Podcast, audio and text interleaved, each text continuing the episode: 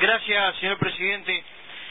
Hace unos meses, Antel largó una promoción llamada Universal Hogares, que ofrece un servicio de Internet de un giga gratis y para siempre, dice la, decía la publicidad.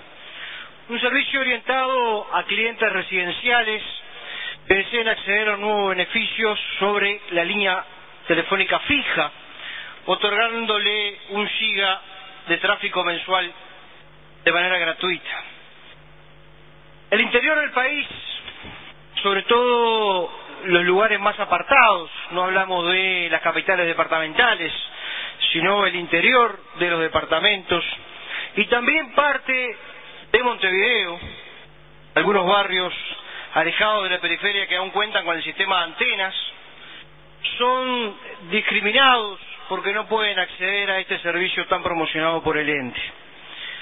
Si son clientes residenciales, como dice la publicidad, porque tienen contratado un servicio en su casa, desean acceder al servicio, cuentan con la posibilidad de acceder a Internet porque tienen una computadora, pero cuando piden en Antel la solicitud del mismo, se les indica que su número no está disponible para este tipo de servicio, porque son servicios Ruralcel o porque son estos servicios de antena, no son servicios de Borne.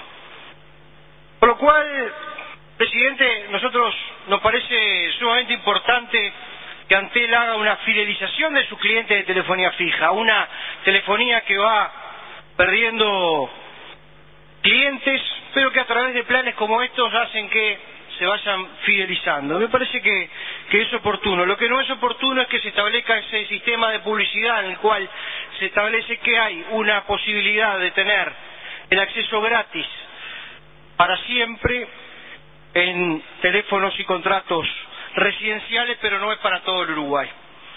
Con lo cual constituye una publicidad engañosa, porque además se necesita un teléfono fijo que, por más que no se use, hay que pagar un una cuota mensual básica, que tiene un costo, por lo tanto no, no se da esta gratuidad que se dice. Se podría proponer que quienes tienen el servicio universal hogares no se les cobre la telefonía básica.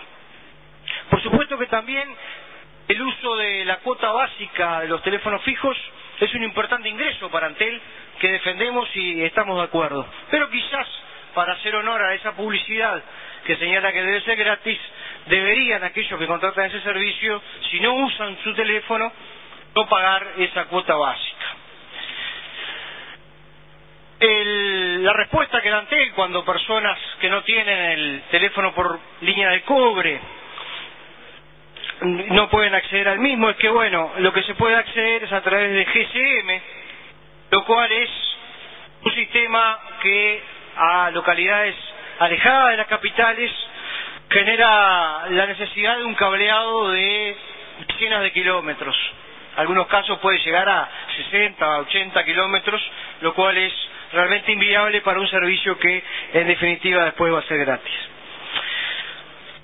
Lo que debería también Antel exponer en la página web cuando promociona estos servicios son las aclaraciones de quiénes sí están comprendidos y quiénes no. Pues quienes están en el medio rural, quienes viven y trabajan en ese rubro y apuntan y contribuyen al país productivo no pueden tener la facilidad del acceso a la información como pueden tener otros. Sí pueden tener un acceso a través de banda ancha, móvil, pero ya no es el plan de Universal Hogares y no es gratuito ni para siempre. También la banda ancha es bastante lenta y eso también impide que se puedan acceder a determinadas eh, páginas, como por ejemplo un remate por pantallas. Quizás no se nos ocurre, presidente, Antel está en condiciones de poder bonificar servicios de modo a ser accesibles los dispositivos móviles, no digo gratis, pero sí bonificándolo. Ahora hay un nuevo plan llamado Seibo, que requiere de un aparato celular 3G que no es barato, que tiene que estar homologado por Antel y que tiene una tarifa de 288 pesos mensuales, no ya el gratis, el que hablamos antes de Universal Hogares. Creemos, presidente, que Antel debería, la verdad, cortar con esta discriminación que trata de manera diferente a sus clientes, sean estos capitalinos o vivan en las afueras de los departamentos.